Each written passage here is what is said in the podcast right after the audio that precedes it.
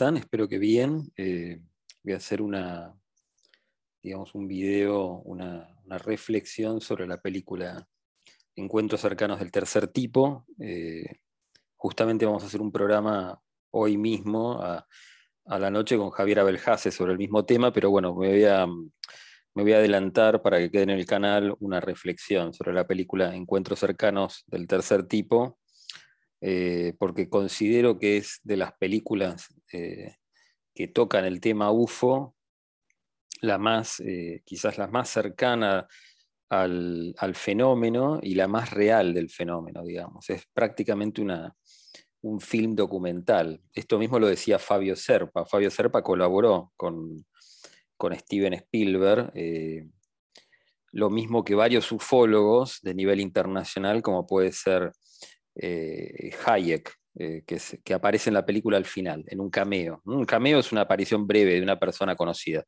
Eh, al final de Encuentros cercanos del tercer tipo aparece Hayek, que quizás fue el ufólogo más famoso del siglo XX, ¿no? murió los, a, final, a mediados de los 90. ¿De dónde viene la, frase encuentros cercanos del tercer tipo? Bueno, eh, Hayek, que, trabajó en el, era director del proyecto Blue Book, eh, escribe un libro en el año 72, yo no me acuerdo el nombre del libro, pero en ese libro establece con muy buen criterio una clasificación de lo que podríamos llamar encuentros cercanos, que es la aproximación de un ser humano a un fenómeno extraño ufológico, ¿no? De, eso, de, hecho, eso es lo que significa UFO, ¿no? Es un objeto, un objeto volador no identificado. ¿Cómo es esta clasificación que elabora Hayek? Bueno, encuentros cercanos del, primer tipo son observaciones eh, por parte de una o más personas de objetos voladores eh, no identificados en el cielo, que pueden ser desde plastillos volantes hasta formas de cigarro o habano, que son las formas clásicas en la ufología luces extrañas, objetos aéreos que no parecerían provenir de la Tierra. Bueno, ese es encuentro cercano del primer tipo. Encuentro cercano del segundo tipo, según la, eh, este listado que elabora, elabora Hayek en su libro 1972, que ahora no me acuerdo el nombre del libro. Eh, encuentro cercano del segundo tipo eh, corresponde a la observación de, de ufológica del aterrizaje o la sensación de calor o daños en el terreno, la vegetación, por ejemplo, la huella del pajarillo acá en, en, Capilla del Monte, sería un encuentro cercano del segundo tipo. Animales asustados, parálisis humana, eh, motores que pueden prender y apagarse, transmisiones de radio que pueden prender y apagarse, eh, tiempo perdido, las personas de repente están en un auto, se para el, motor del coche y sienten que perdieron tiempo y no saben qué pasó. Bueno, es un encuentro cercano del segundo tipo clásico. Fundamentalmente se acompaña con una pérdida de tiempo. Esto lo elaboró Hayek después de investigar el fenómeno UFO. Em, después, por ejemplo, encuentros cercanos del tercer tipo, como la película, ¿no? Se llama Encuentros cercanos del tercer tipo.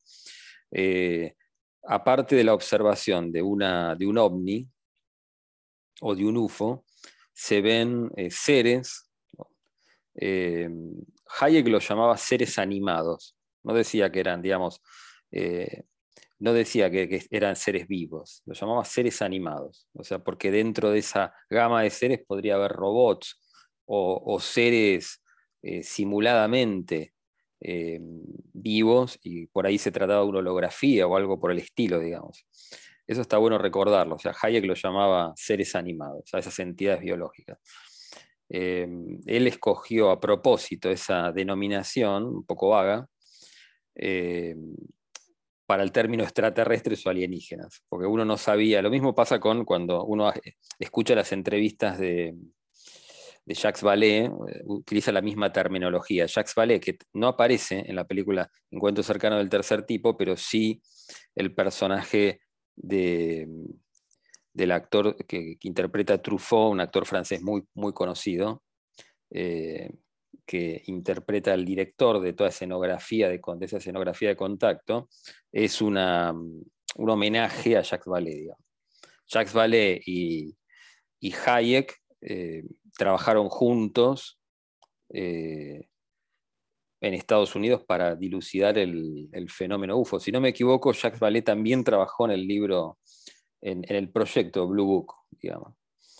Eh, encuentros cercanos del tercer tipo, entonces son el avistamiento de luces seguida por la visualización de seres, como se ve en la película al final. Eh, y después, por ejemplo, encuentro cercano del cuarto tipo, eh, ya involucra algún tipo de abducción, digamos, de, estas entidades supranormales o multidimensionales o extraterrestres o intraterrenas de un ser humano. Y después puede ser también que la persona voluntariamente entre una nave. Eh, y en ese caso estamos hablando, digamos, ya no de una abducción, sino que es voluntario el ingreso a la nave, Es un encuentro cercano del cuarto tipo. El encuentro cercano del quinto tipo, como, como, como es el nombre que tiene la película de Dr. Gray, también quizás el ufólogo eh, vivo en este momento más famoso del mundo, en Estados Unidos, eh, ya implica algún contacto telepático con entidades supranormales. O sea, no solo la visualización de naves o luces extrañas, sino también la, eh, digamos, el intercambio telepático y de información o de contacto entre un ser humano y, estas entidades biológicas extraterrestres. El encuentro cercano del sexto tipo, que ya es algo más inusual, eh, digamos, eh, tiene relación, es inusual, pero no significa que no haya sucedido, que es la muerte de un ser humano ante el intercambio o avistamiento de un UFO o de un ovni. Por ejemplo, en el norte de Brasil se dio el caso de, aparición de naves y muerte de personas, digamos. no son muy comunes, pero existen y esto es parte del fenómeno. Eso sería encuentro cercano del sexto tipo. Y encuentro cercano del séptimo tipo es la hibridación del ser humano, digamos, la creación de un híbrido humano extraterrestre, eh, tanto como para la reproducción sexual como para métodos artificiales de, gestación de seres híbridos, que también es muy común en el fenómeno UFO, ese tipo de, relatos de mujeres que sienten que han sido abducidas y se les sacaron óvulos o espermatozoides en, el, caso de los hombres. Es algo que muchas personas lo cuentan.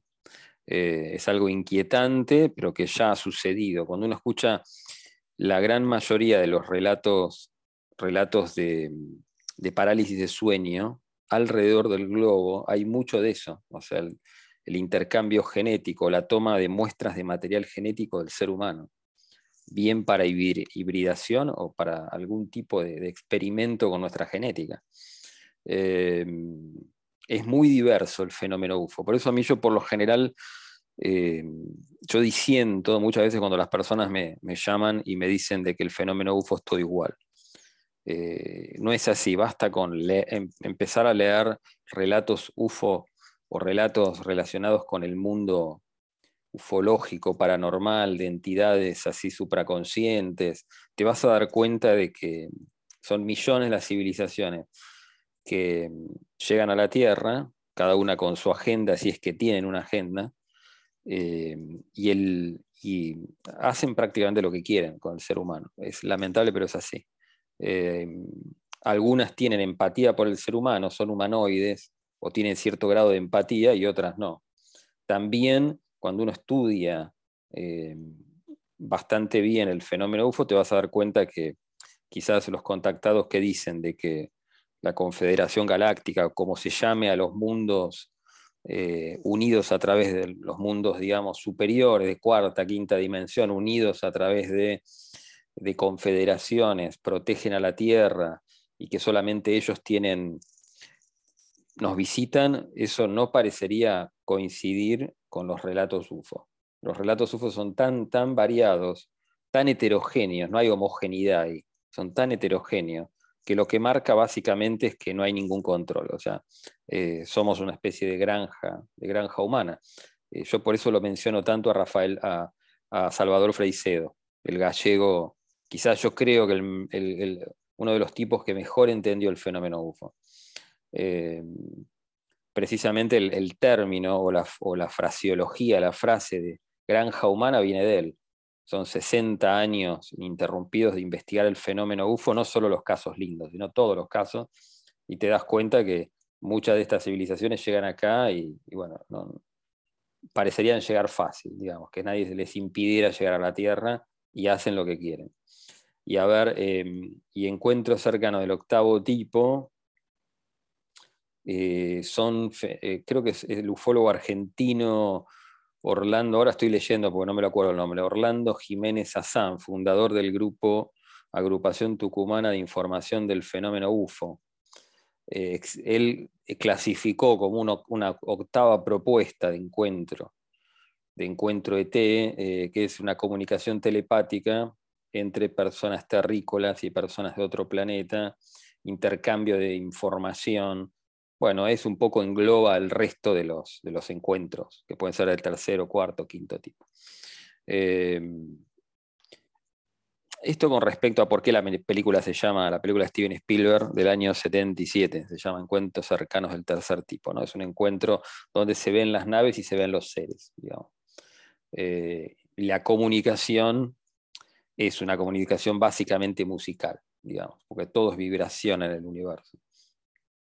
Yo lo que estaba pensando hacer era, a ver si, no sé si voy a poder compartir la pantalla eh, y mostrar pedazos de la película.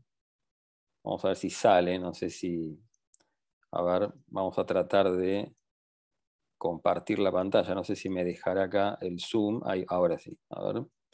Vamos a tratar de compartir la pantalla y vamos a tratar de explicar, a ver, porciones de la película. Por ejemplo, a ver, ahora voy a tratar de retroceder un poquito. Ahí está, ahí empieza la película, ¿no? Encuentro cercano al tercer tipo.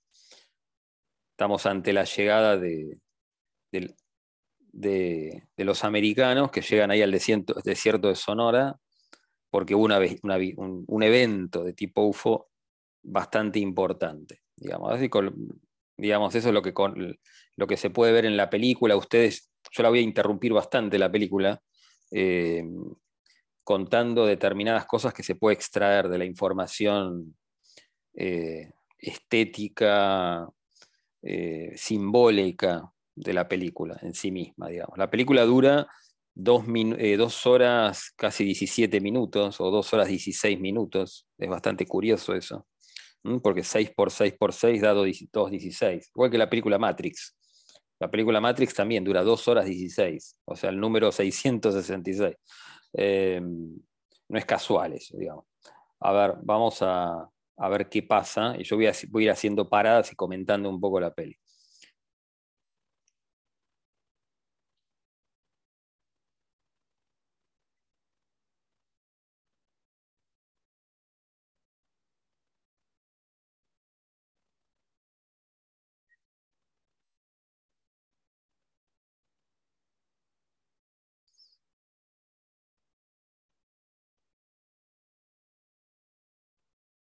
Bueno, la, relación de por qué son los primeros en llegar, eso lo van a escuchar mucho en el fenómeno UFO. Ahora está, eh, es muy recomendable leer el, libro de JJ Benítez, Los primos, los primeros, los primos, el número primo. Los números primos, el número pi, por ejemplo, tan relacionado con el fenómeno UFO, 3, 14, 15, 9, es número primo.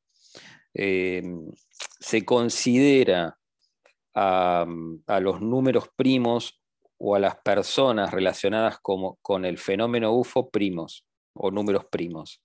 Eh, hay ciertos números o cierta numerología eh, esotérica y no esotérica relacionada con el fenómeno UFO, que son el número 666, 6 por 6 por 6 da 216, o sea, es un, está relacionado con la cuadratura del círculo y la trisección del ángulo, que son problemas matemáticos filosóficos que nacen en Grecia, pero se originan, la versión más antigua está en Egipto, en la, en la gran pirámide, en realidad las tres pirámides de Giza, y de eso tratan las pirámides, básicamente, digamos, de la trisección del ángulo, la duplicación del cubo y la cuadratura del círculo, que son problemas matemáticos filosóficos. O sea que no es casual que ellos digan somos los primeros. está relacionado con los números primos.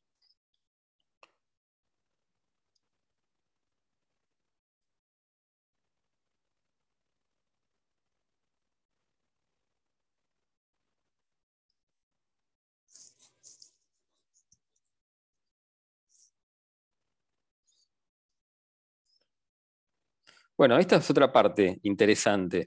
El lugar donde están entrando, la, forma de las dos columnas, con el, con el, digamos, con el dintel arriba, forman la, digamos, la entrada clásica a un templo.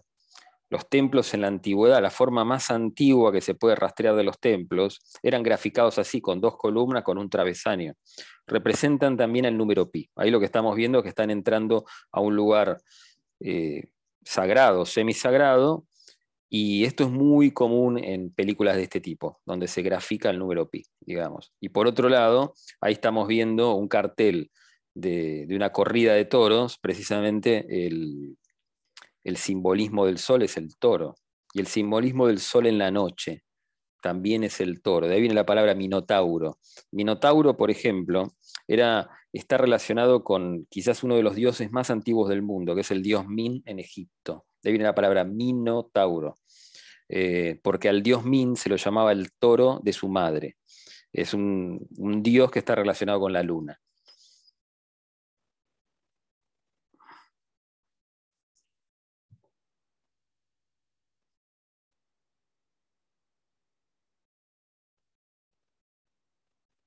Bueno, esta es otra cosa interesante. El, personaje, ahora no me acuerdo cómo se llamaba, este personaje, digamos, que trabaja con Lancôme, eh, descifrando, digamos, el mensaje eh, musical de, estas civilizaciones UFO, que él se presenta como cartógrafo, digamos, hace, mapas. Bueno, los gnósticos hablan de, de, la creación como una creación plana. Yo no comparto eso, pero.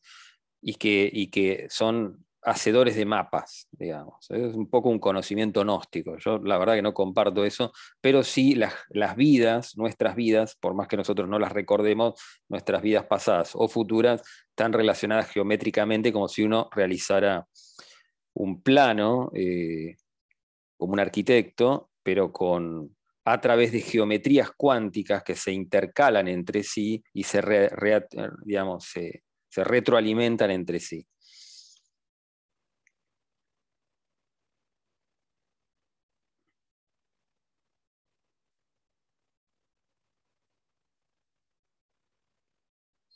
Bueno, y acá aparece la Lancôme, que es una, digamos, una referencia a Jacques Vallée, el, gran, el gran ufólogo francés que vivió toda su vida en Estados Unidos, fue discípulo de Hayek, y de hecho la tesis doctoral, eh, eh, si no me equivoco, Jacques Vallée es físico y tiene, y tiene un posgrado en informática. Bueno, la tesis doctoral se la tomó Hayek, eran muy amigos con Hayek.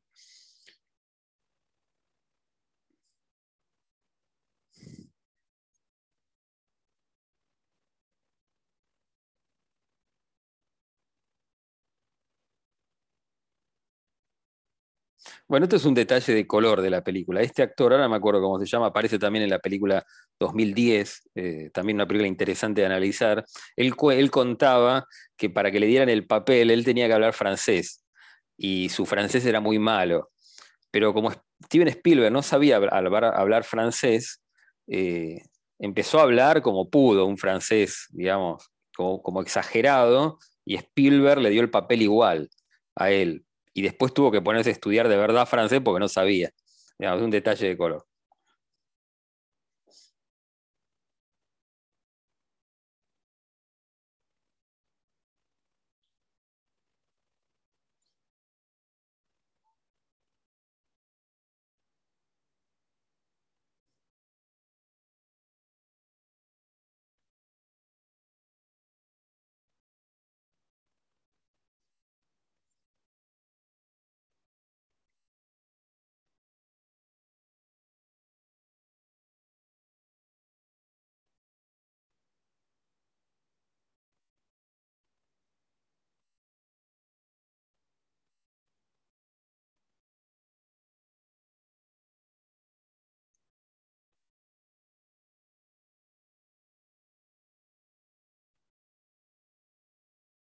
Bueno, acá vamos a hacer una, parada.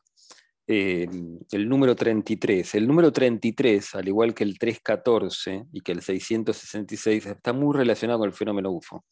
Las personas eh, que han tenido eventos de contacto, que tienen eventos de contacto, yo hace muy poquito le hice una, entrevista a Juan García, eh, que es un peruano que vive en Estados Unidos, que, que tiene unas filmaciones bastante digamos, bastante piolas eh, sobre encuentros programados o semi-programados con, con, el fenómeno UFO.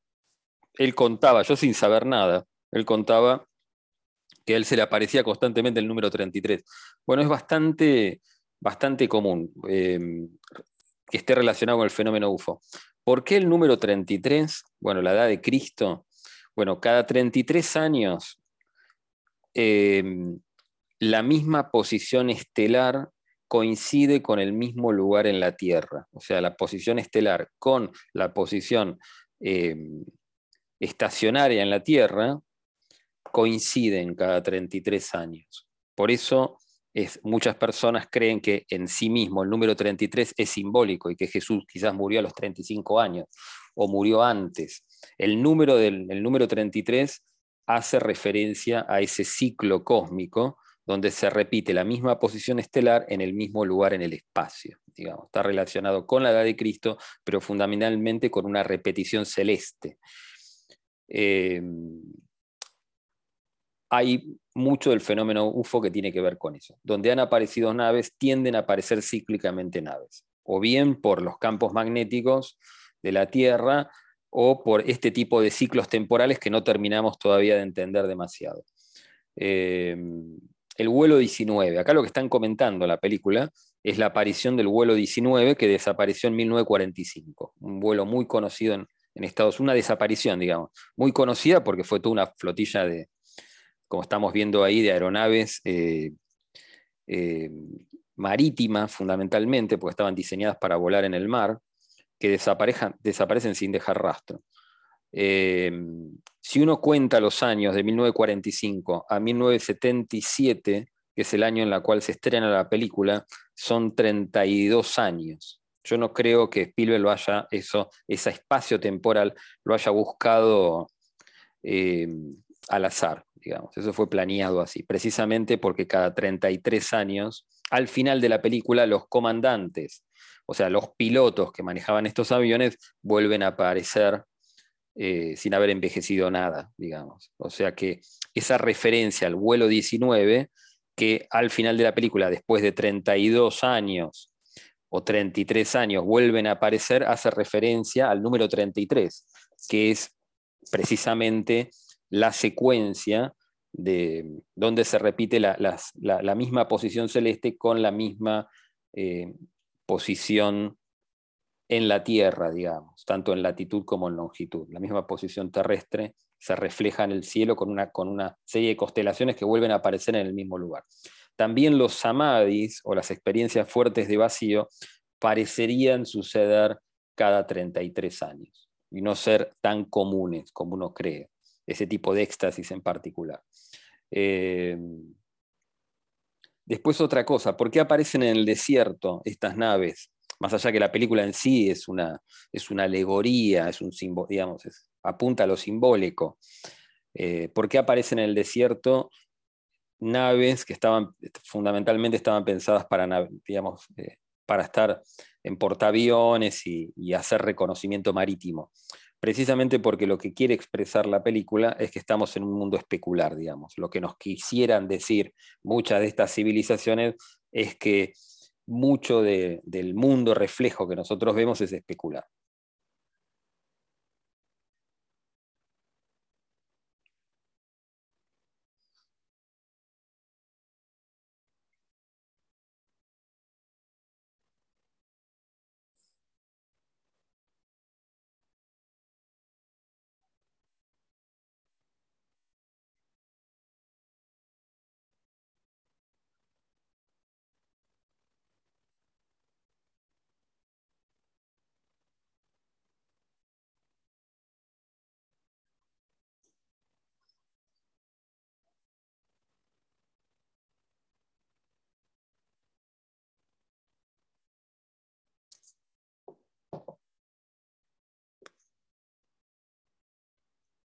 Bueno, ahí está la referencia, ¿no? Que 32 años atrás habían desaparecido. Bueno, esta es, otra cosa interesante. ¿Por qué está preguntando por el piloto? Bueno, está preguntando por el número pi. Esto por más que parezca una cosa forzada, los que están relacionados, los que han investigado el tema UFO lo saben.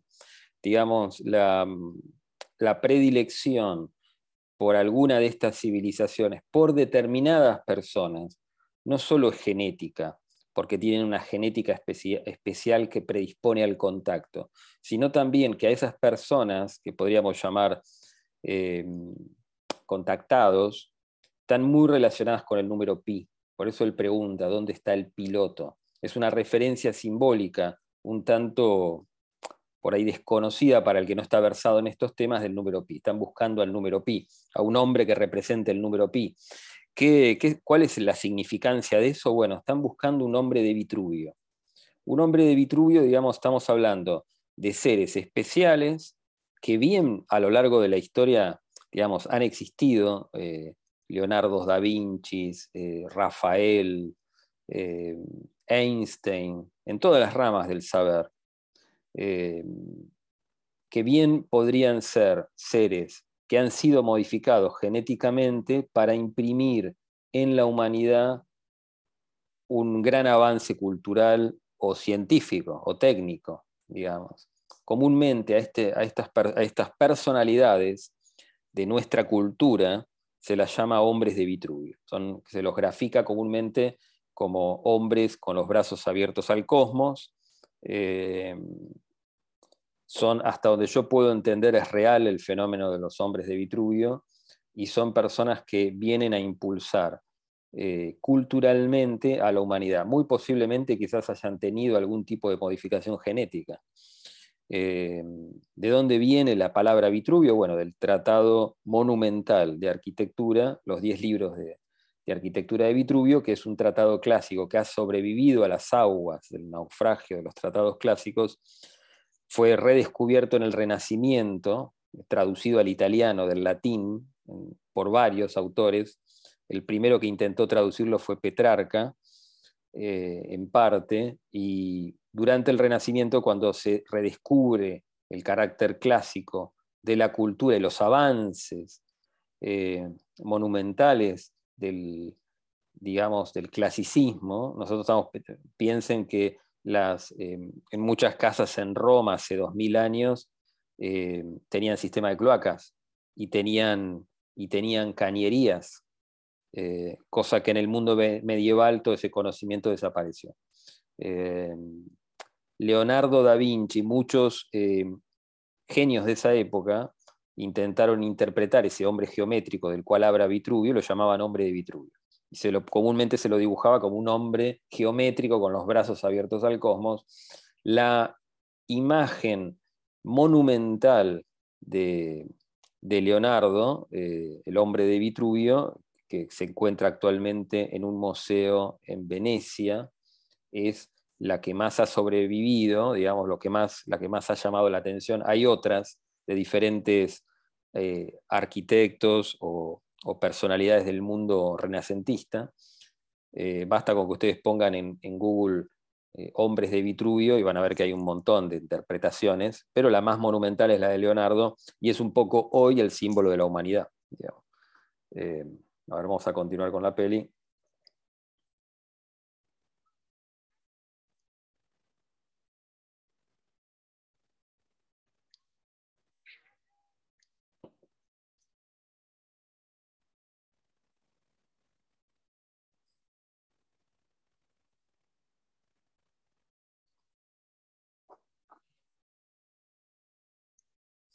Otra cosa a recalcar, esto que, está, que muestra la película es documental, no, más allá que Spielberg eh, lo cuente de una manera cinematográfica y para crear un efecto emocional, obviamente que la película sea agradable de ver, lo que está mostrando es lo que sucede y ha sucedido con parte de la humanidad. O sea, muchas de estas civilizaciones eh, abducen personas para estudiarlas y las pueden dejar bien en el, lugar donde las abdujeron o no retornarlas más a la tierra.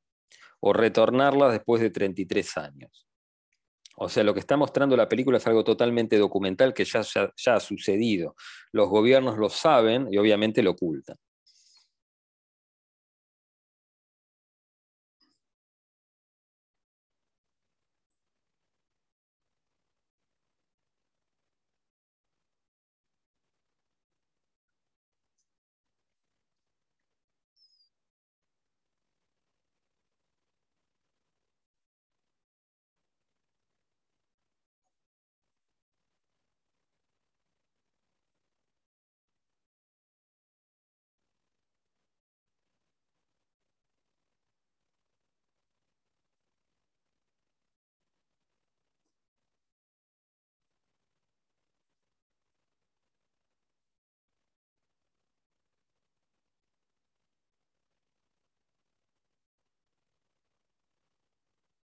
Bueno, y esto es algo bastante común en el fenómeno de los que han tenido de estar, digamos, que han tenido contacto, algún evento de contacto de visualización muy cercana, de naves. Que, em, muchas de estas personas terminan con quemaduras de radiación, a veces letales. Hay muchos casos que han, pasado de que después de tener, de ser bañados en una luz radioactiva, las personas terminan muriendo.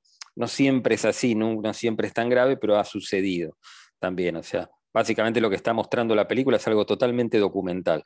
Muchas de las personas que han tenido eventos reales de tipo ufológico terminan, quemadas en parte por radiación.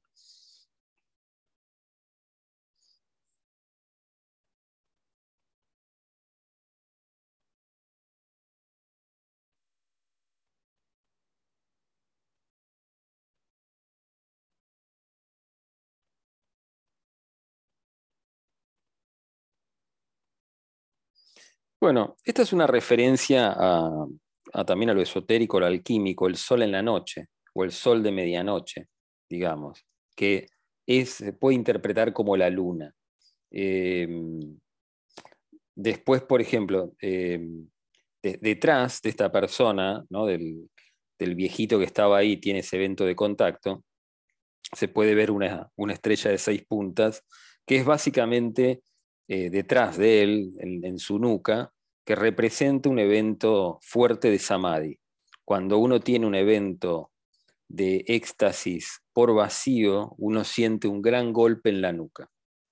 Eh, y después el sonido o la música de la cual hace referencia, la música de las naves, las naves no todas tienen música o se escucha música, pero muchas sí, que puede ser, la música puede ser totalmente coral hasta sonido de arpas o algo parecido a un sonido de arpas. No todas las naves suenan igual. Eh, sonido de gorriones, eh, sonido de aves, pero de una manera muy coral y muy electrónica. Eh, sonido de arpas muy coral. Y también hace referencia, eso es totalmente documental, es así. Hay naves que tienen, que tienen su propia música, su propio sonido. Básicamente, ¿por qué las naves tienen ese sonido? Bueno, porque vibran en una frecuencia electromagnética que esa vibración el ser humano la interpreta como una música. Después, también hace referencia a los 144.000 elegidos del Apocalipsis, que son, si uno lee el Apocalipsis, lo que se describe es que hay 144.000 personas elegidas que descubren por sí mismas un sonido que es el sonido de las naves del cielo. Y hace referencia precisamente a eso. Un sonido en, particular, una cacofonía, una forma musical que está relacionado con lo celeste.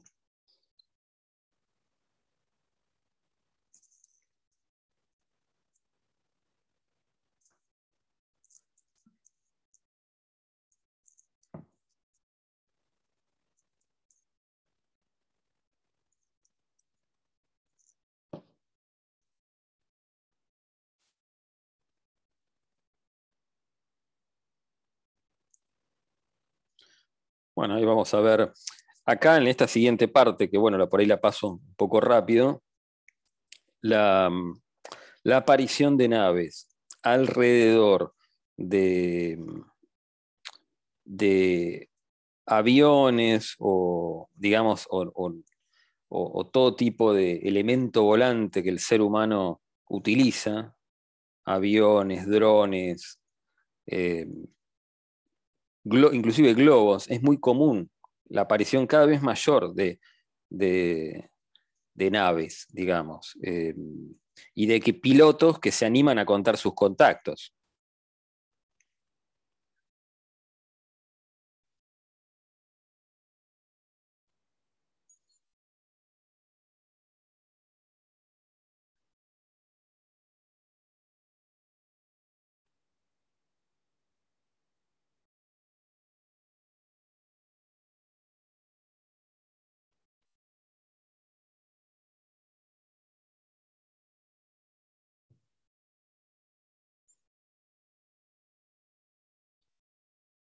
Voy a tratar de pasar un poquito más la, película para no aburrir. Bueno, esta es una de las, de las partes más, más interesantes de la película, el comienzo. El chiquito, o sea, eh, Barry, eh, si no me equivoco se llamaba Barry, y, el propio Niri, el, o, sea, Neri, que justamente se, la traducción es cercano, son los dos hombres de Vitruvio de la película, son los dos seres que por su genética están predispuestos al contacto o fueron elegidos por estas civilizaciones para experimentar a través del tiempo la mm, elevación de su energía, por llamarlo de alguna manera. A ver si puedo retroceder un poquito. Porque en realidad el contacto empieza acá él está en la casa. Yo quiero mostrar ahora algo importante que sucede cuando este chico se despierta. Ustedes piensen que yo lo que estoy es comentando la película. Después la ven si quieren, eh, la bajan de internet o si la tienen, la, pueden, la pueden ver y, y bueno, yo voy a hacer interrupciones todo el tiempo, digamos, para poder comentarla.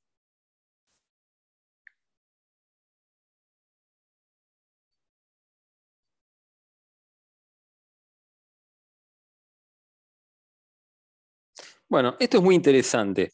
¿Por qué aparece este, este, este monito con los platillos, tocando los platillos, como para que el nene se, despierte o se despierta por el ruido general? y esto quizás tenga una, reflexión con, con, la mitología y con el esoterismo. El dios Tot en Egipto era representado de dos maneras. Era representado como ibis eremita, o sea, como, una, como un ave ibis, que tiene el cuello, digamos, tiene el pico muy largo y curvo, que digamos, es una representación de la luna también, eh, y también era representado como babuino, como mono, y bien podría en la película representar una, una aproximación al dios de la escritura.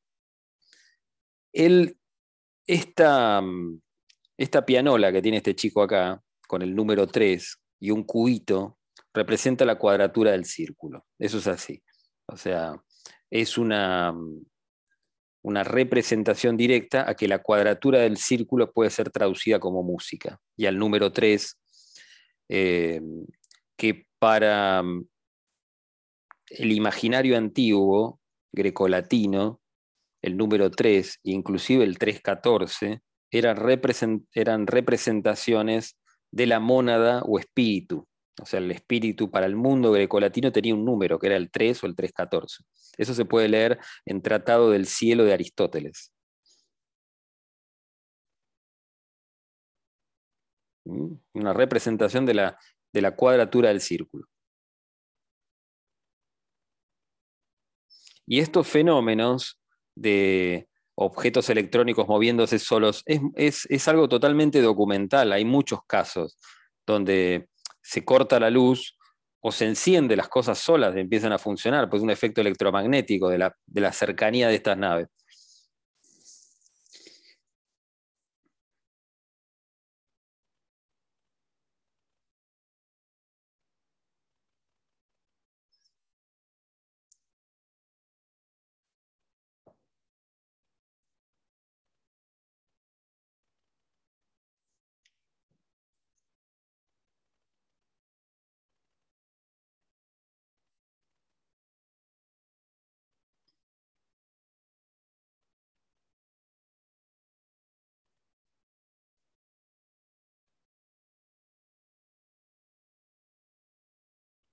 Bueno, ¿por qué aparece toda esta comida tirada?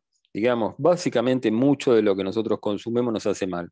Eventualmente vamos a cambiar nuestra manera de, ingerir alimentos con el paso de los cientos de años, aunque parezca increíble eh, o alucinante, vamos a comer en comprimidos o en comidas eh, realizadas a través de extractos vegetales. Eh, mucho de lo que nosotros consumimos nos hace mal y deteriora el cuerpo y envejecemos prematuramente.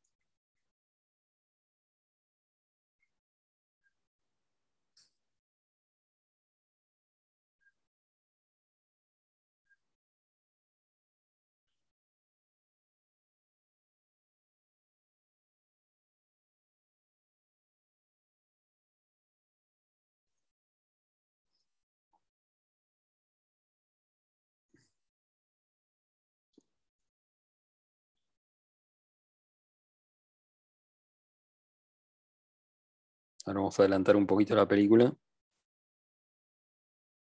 Bueno, acá podemos ver el caso típico. Esto es muy común, no es un invento de Spielberg, de que cuando aparecen las naves en determinada ciudad se corten las luces. El efecto electromagnético de la nave, o bien porque estas civilizaciones se, alimentan electromagnéticamente de los cables, o bien por la fuerza electromagnética de sus propias naves provocan apagones. O sea que es algo bastante bastante común, digamos, en el fenómeno UFO. O sea, es totalmente documental la película y esta parte también. A ver, vamos a adelantar un poquito más.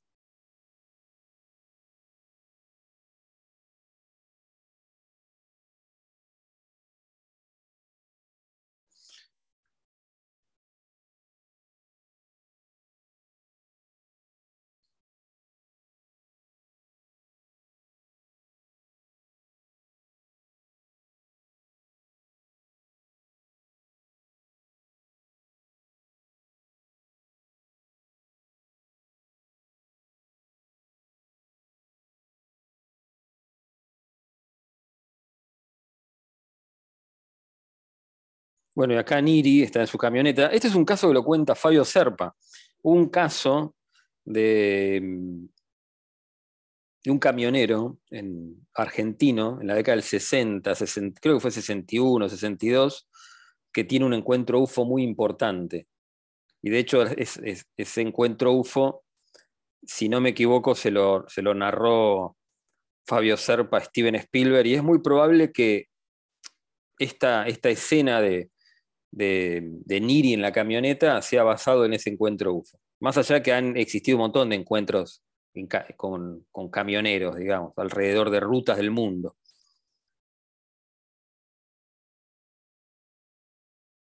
Bueno, esto también es, simbólico. A él lo, lo, llaman cabeza de asno. O sea, ¿por qué lo llaman cabeza de asno? Bueno, es uno de los dioses más antiguos de Egipto, es el, dios eh, eh, Set, que tenía cabeza de asno, digamos. Eh, y también lo llama estás en el medio del camino, digamos. Los que, el camino del medio es un poco, representa la búsqueda de la sabiduría, tanto para el taoísmo, para el budismo. Y le pregunta, Niri le pregunta, eh, ¿dónde está el cuerno de la sabiduría? Digamos, el lugar donde iba se llamaba así, el cuerno de la abundancia en muchas de las, por ejemplo en Argentina, en el salón, el salón principal de la Argentina tiene un cuerno de la abundancia.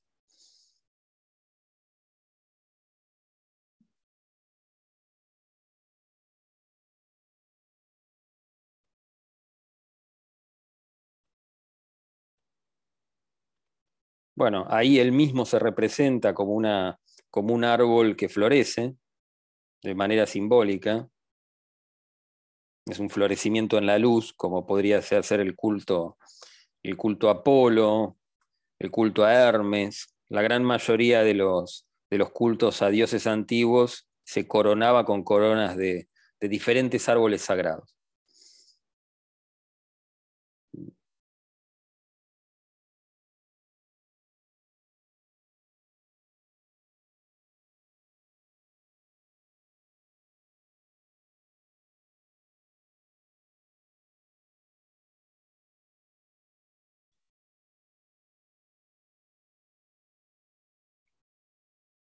Bueno, es obvio ahí que le está llegando un mensaje o le va a llegar un mensaje importante. En gran parte de la película Nire viste de rojo, que es el color de la máxima sabiduría.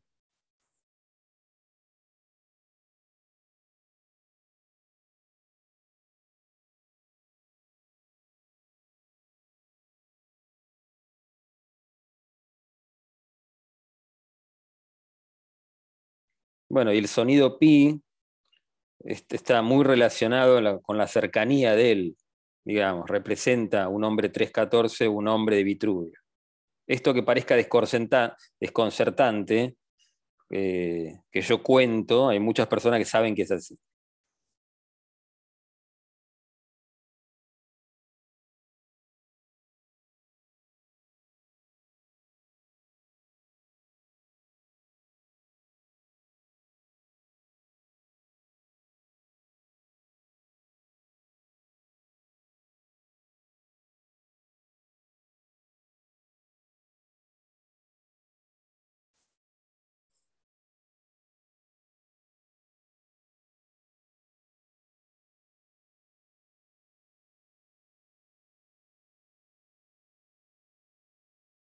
Él eh, acá, en la guantera, tenía una, escrito algo que decía, no te olvides, en estos papelitos que aparecen pegados, decía, no te olvides las fotos. Él cuando termina, por eso se le da tanta importancia a las fotos cuando, cuando él está por subir a la nave, que hay miles de cámaras de fotos, porque ese circuito de subir a la nave, lo es muy probable que lo haya repetido varias veces y no se acuerde de que no sea la primera vez que pasó por ese proceso, porque el tiempo no es lineal.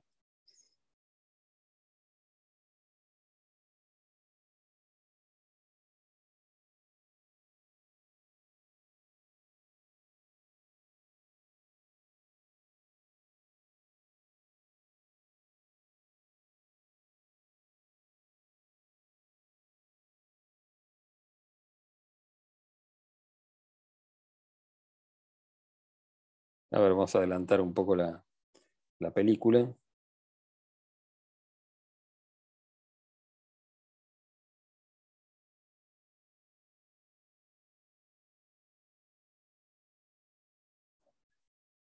Bueno, esta también es otra referencia simbólica al, al, dedo levantado, el dedo de Júpiter.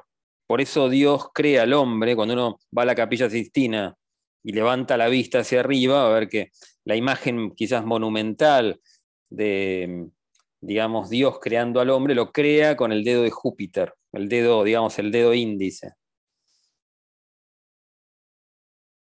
Es una referencia quizás en la película de que estos seres nos crearon.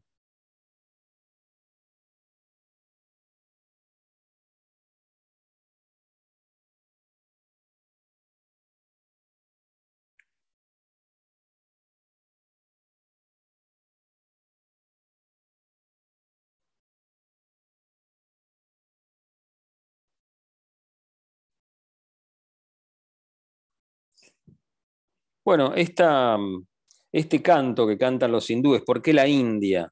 Bueno, hay muchos mantras, como puede ser el Gayatri en la India, que bien esconden una métrica muy cercana al número pi.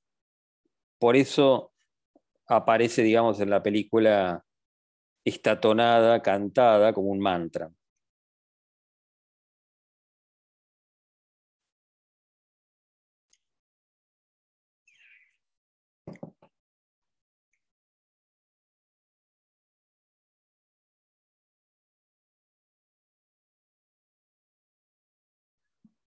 Ahí aparece el dedo de Vitruvio, digamos, el dedo de Júpiter.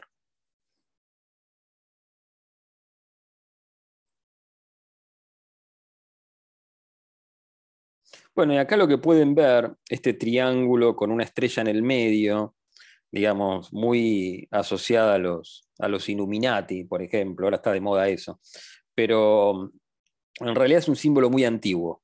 Eh, Hace poco murió, en marzo, murió un contactado muy conocido, eh, se llamaba el doctor Ramón Troncoso, era chileno, pero vivió más de 40, casi 50 años en México, exiliado en México.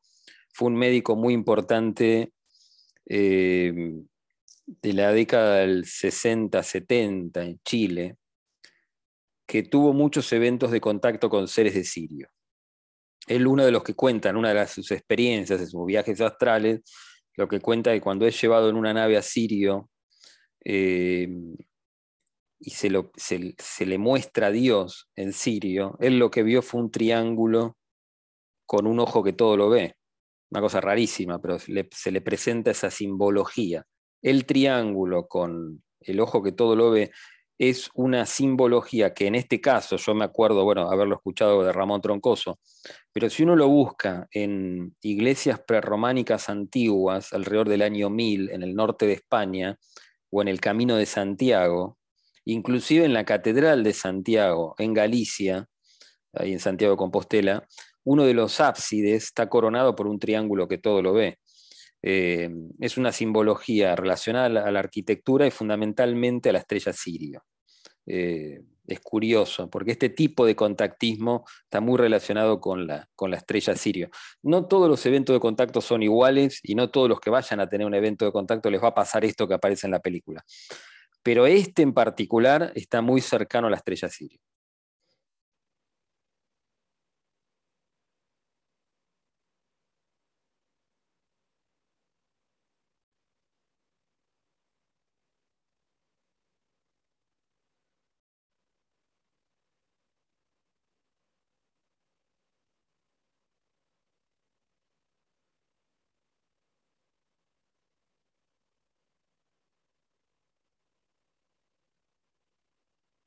Bueno, esto que mostraban recién las personas que estaban atrás, que supuestamente eran como científicos, soldados que estaban siendo preparados para el contacto, los gobiernos ya lo están haciendo esto. No lo reconocen públicamente y quizás nunca lo reconozcan. Eh, pero este tipo de contactismo programado entre los gobiernos y parte de alguna de estas civilizaciones está llevándose a cabo. Algún tipo de aproximación al contacto, podríamos llamar.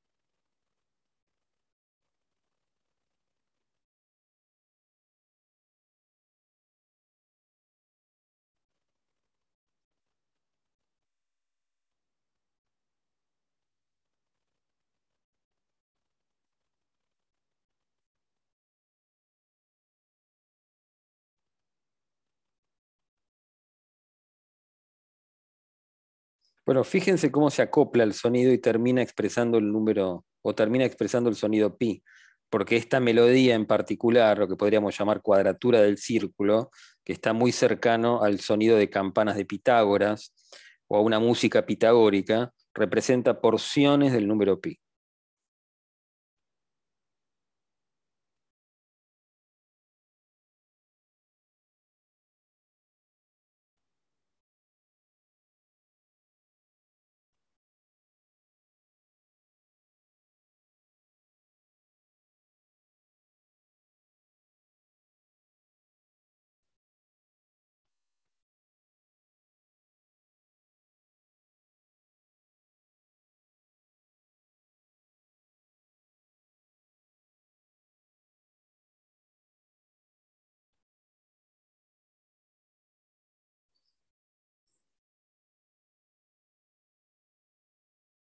Bueno, la, yo acá la, la voy a adelantar demasiado por ahí, pero no hay problema. la persona que está dibujando acá atrás, cuando Niri estaba a punto casi de, atropellar a este chico Barry, él está silbando y aparecen las naves. Ahora no voy a volver para atrás para no aburrir, pero eh, el silbido o una tonada de silbido, hay una tonada en particular que se silba que también atrae determinado tipo de naves.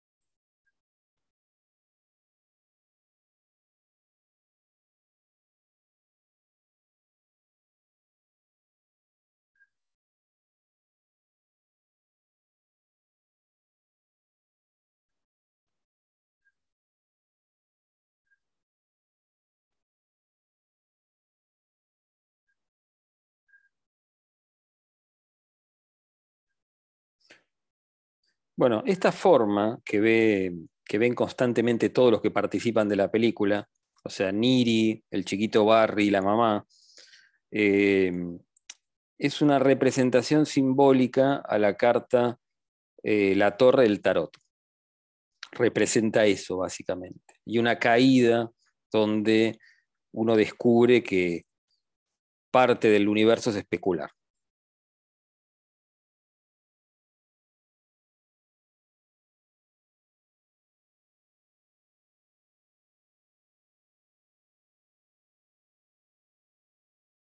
Muchos relacionan también a esta torre con la mitología de la isla central universal. Hay muchas, desde el taoísmo hasta el budismo, que hablan que el centro del universo, en el centro del universo hay una isla, la isla de los inmortales. Muchos lo relacionan con eso, con esta imagen, digamos, esta imagen simbólica de torre. Aunque en realidad en la película, la película representa de alguna forma un viaje a través de, de los arquetipos del tarot. Y acá, bueno, vamos a adelantarlo porque...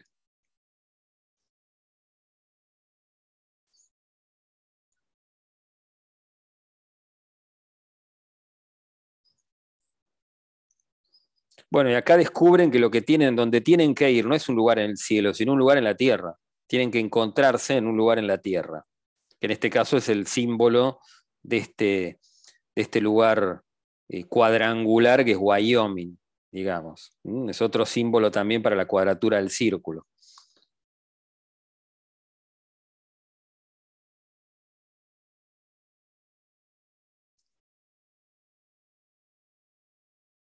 ¿Quiénes se encuentran ahí? Bueno, fundamentalmente los que tienen que llegar ahí son eh, Niri y, esta, y la mamá del chiquito. Son ellos dos nada más que tienen que llegar ahí. El resto es toda una escenografía. ¿Mm? Eso representa, representa en el tarot eh, la carta de los enamorados.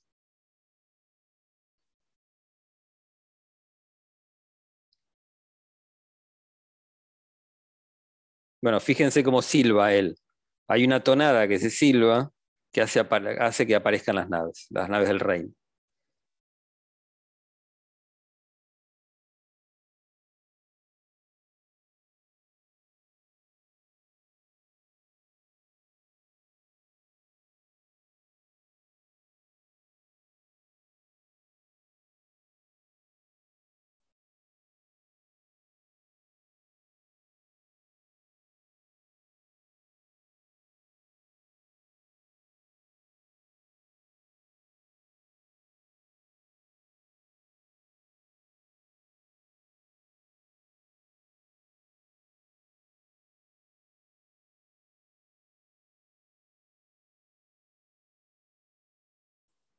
Bueno, acá viene una de las escenas más, más inquietantes de la película, que es cuando lo vienen a buscar o a llevarse a este chico, a abducirlo, digamos.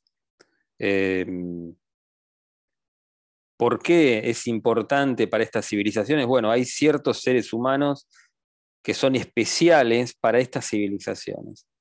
Quizás para brindar a través de cierta modificación en el carácter o energéticamente brindar un impulso civilizador al ser humano.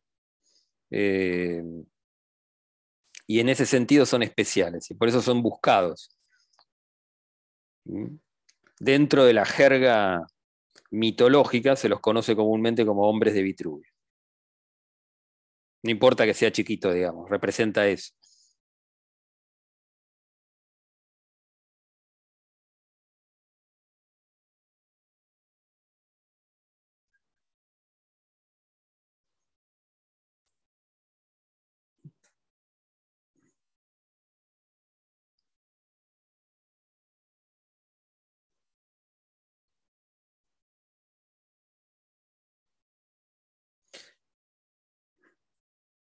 Bueno, y acá, digamos, están teniendo esta reunión en la habitación 365, en la habitación del Sol.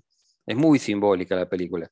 Gran parte de estas películas, el simbolismo está a la orden del día, digamos. Steven Spielberg, eh, los grandes directores conocen muchísimo de arquetipos, de símbolos, para poder influir de manera, de manera positiva con la película, digamos, que la gente pueda reflejarse en esos símbolos.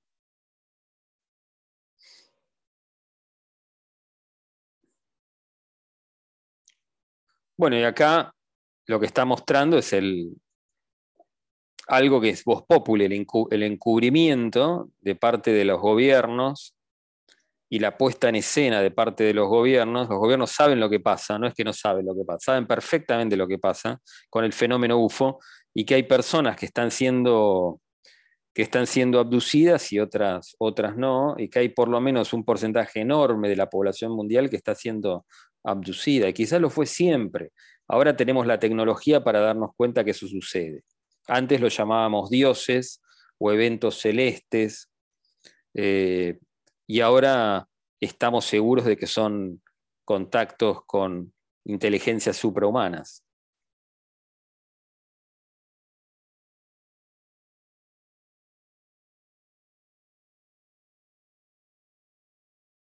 Vamos a adelantar un poquito la película.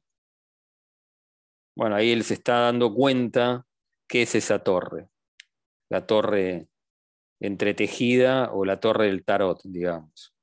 Es un encuentro particular entre un hombre y una mujer que provoca un contacto ET.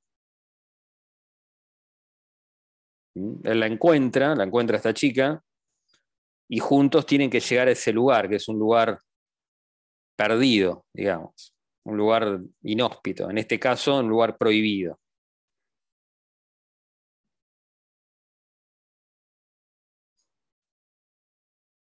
Y ahí lo separan y él tiene que, que pasar por un interrogatorio donde tiene que contar qué es lo que vio.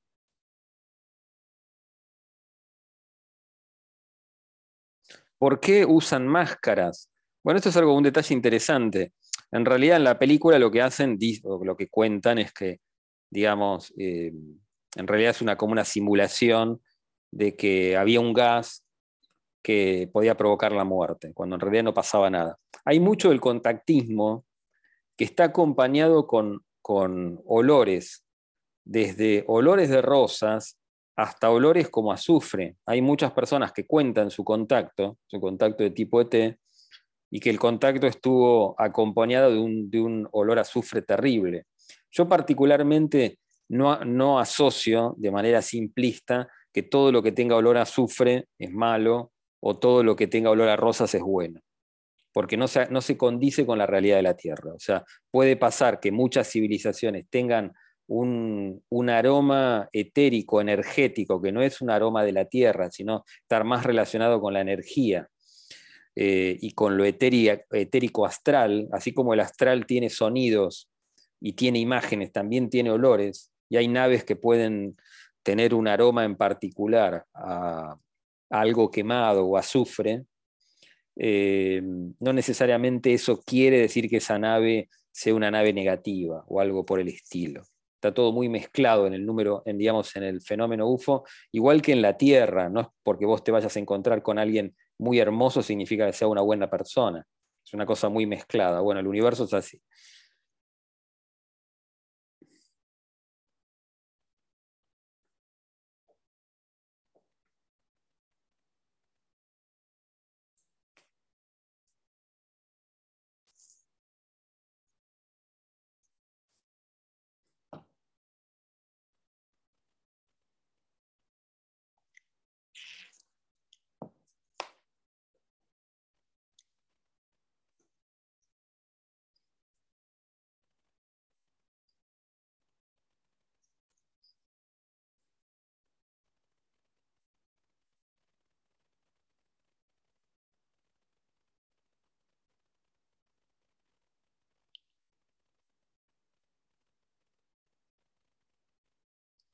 Bueno, acá lo que va a suceder es que él decide escapar de donde está y decide ir corriendo hacia la torre.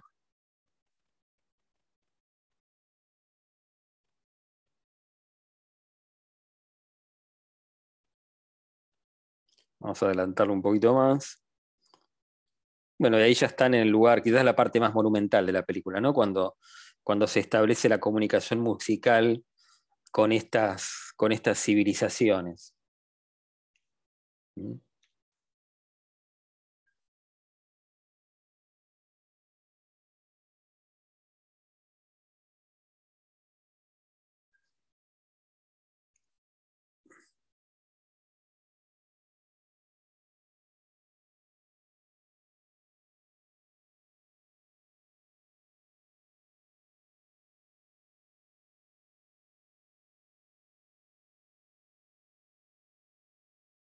Bueno, esto es algo bastante, bastante común en el fenómeno UFO que se lo, digamos, eh, muchas personas que han tenido eventos de contacto cuentan que las naves eh, simulan constelaciones, se mueven en conjunto como constelaciones y vos pensás que estás ante una constelación cuando en realidad son un grupo de naves.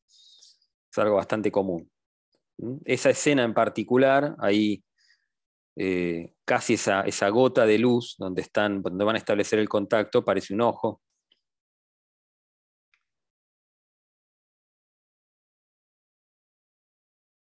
Bueno, todo esto es documental. Aparecen muchísimos relatos de tipo UFO.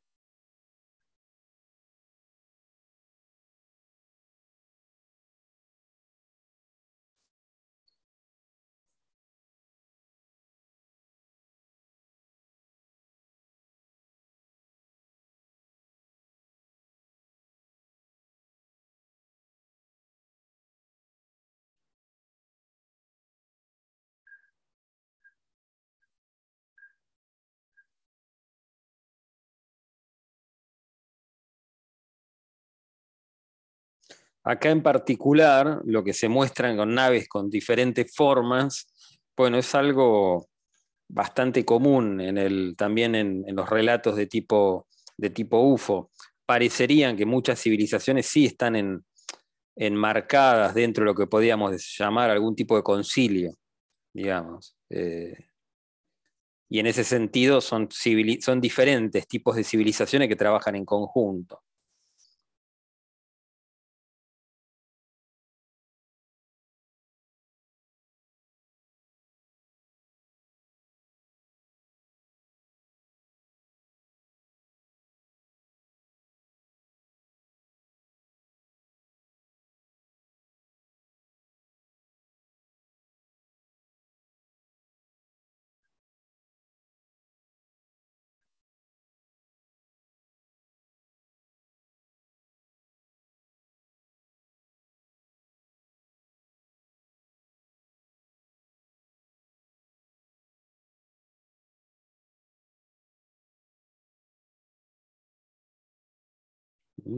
Esta imagen simbólica de las tres naves que parecen tres caritas también es, es, eh, simbología antigua, digamos. Parecen tres cráneos.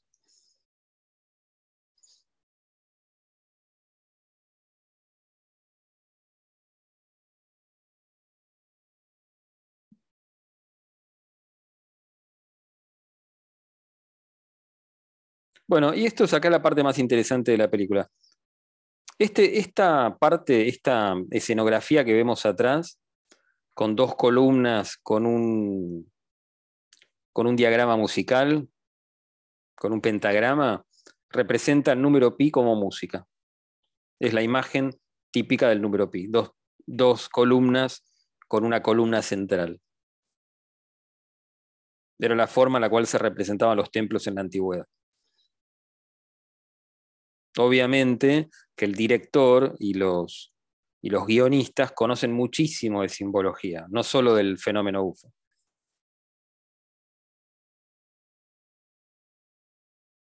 Y esta música en particular es la, lo que podríamos llamar música de las esferas, eh, que es música pitagórica. Mm, fundamentalmente para campanas.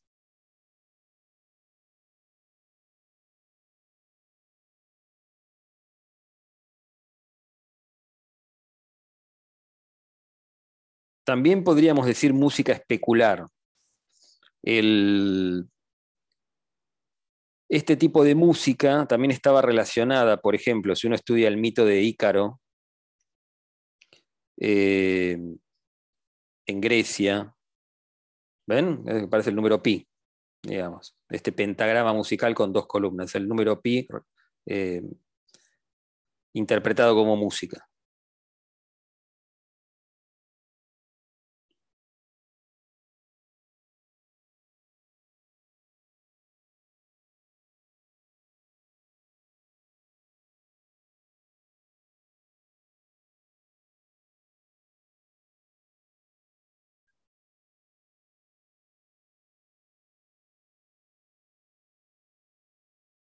Increíble. Esto es un detalle de color. Cuenta el, director eh, musical que contrata a Steven Spielberg, no me acuerdo ahora el nombre, que tuvo que realizar alrededor más de 200 tonadas para la película y después Steven Spielberg eligió la primera que él había hecho, que fue esta. Pero él, probó o probaron con Steven Spielberg al más de 200 tonadas para la película y se, quedaron con una, que fue la primera que había hecho este compositor musical muy famoso, ahora no me acuerdo el nombre. Em, esto también, estos cubos, muchos desdibujan o dibujan la palabra morir. ¿Por qué? Porque Niri, una vez que entra en la nave, muere, no vuelve a aparecer en la Tierra. Muere no solo de manera simbólica, sino también de manera real. Quizás, o sea, lo que sobrevive será su cuerpo energético, pero no su cuerpo físico. Por eso muchos investigadores del fenómeno UFO se aproximan al fenómeno, pero no quieren conocerlo totalmente porque sería su muerte.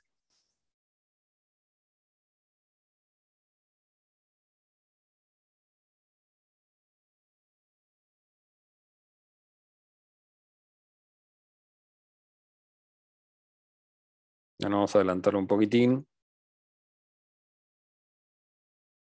Acá está la aparición de la gran nave. La gran nave en realidad lo que representa es una corona invertida, igual que en, la, que en, la, mm, que en el arquetipo del tarot, la, carta a la torre. Representa una corona invertida, digamos. Es un mundo especular. Yo particularmente no creo que esté todo al revés, no el amor. El amor es, es algo que es inmanente a todas las dimensiones. Eh, el amor a la familia, el amor a Dios y el amor al género humano digamos.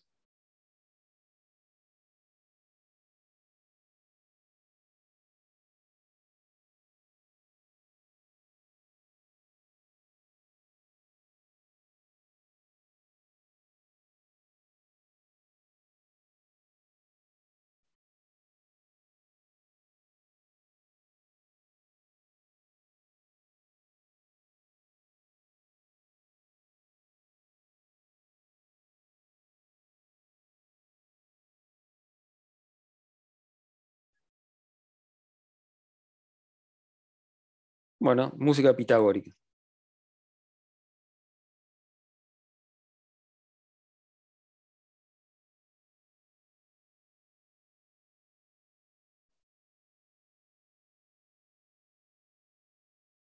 ¿Qué, es lo que hace esta, esta música? Bueno, abre una puerta dimensional hacia lo que podríamos llamar el país de nunca jamás, que no es un lugar. Muchas de estas civilizaciones provienen de lugares que ni siquiera es este universo.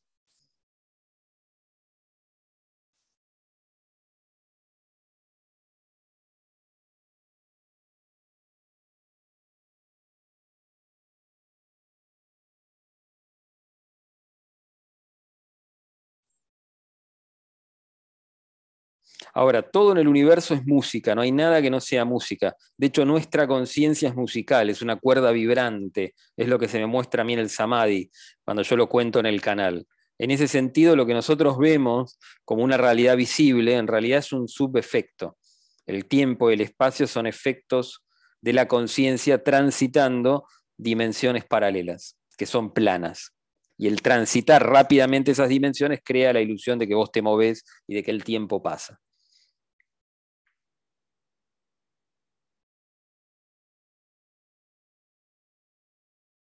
Bueno, acá tenemos la, vuelta de... Acá está Heineck, eh, aparece de verdad, no es un actor que hace de Heineck, es el propio Heineck, es un cameo, es una, digamos, se lo presenta ahí dos o tres segundos. Es un homenaje que se le rinde a Heineck, que fue el gran asesor para hacer esta película, que es totalmente documental. Los, estos eh, personajes que están bajando son los, eh, los del vuelo 19 con diferente grado de modificación de su conciencia y vibracionalmente también. No vuelven de la misma manera.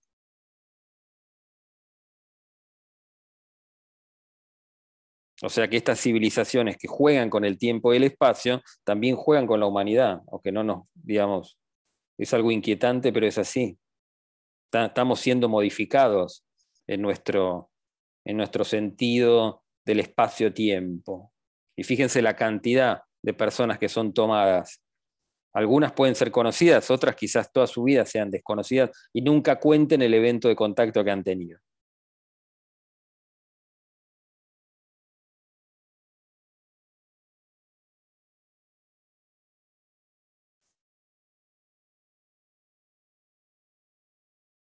El chiquito también no es el mismo, no, no, surge de la misma manera de la nave. Vuelve cambiado genéticamente y con una conciencia nueva.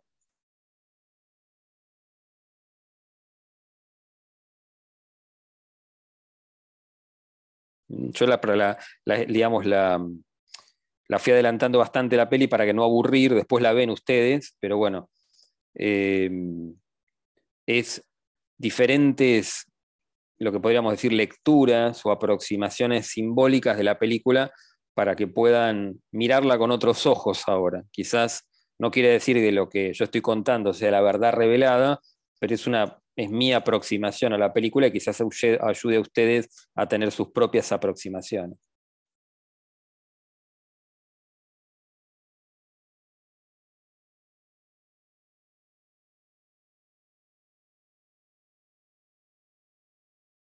Bueno, y acá están las personas que han sido seleccionadas, posiblemente científicos, para realizar estos viajes multidimensionales, temporales. Bueno, y esto es real. Hay muchos seres que emiten luz con su cuerpo y no los puedes mirar a los ojos. Esto que plantea la película es muy real. Digamos, que en el final de encuentros cercanos del tercer tipo no podían casi mirar a los ojos a estos seres, tenían que ponerse anteojos, ray em, estos seres son multidimensionales, vienen de lugares del espacio donde tienen una vibración tal que no puedes estar muy cerca de ellos, porque tu materia atómica se descompone. Eh, y en ese sentido tenés que bajar la vista, no lo puedes mirar a los ojos. Es muy real. y la sensación de anhelo de volverlos a ver también. Todas las personas que tienen eventos de este tipo quedan con un anhelo hacia el fenómeno UFO, una fascinación por el fenómeno UFO eh, increíble y tiene que ver con un contactismo real.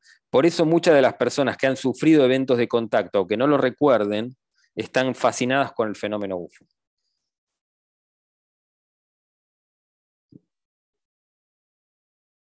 Bueno, espero que les haya gustado esta aproximación simbólica a la, película.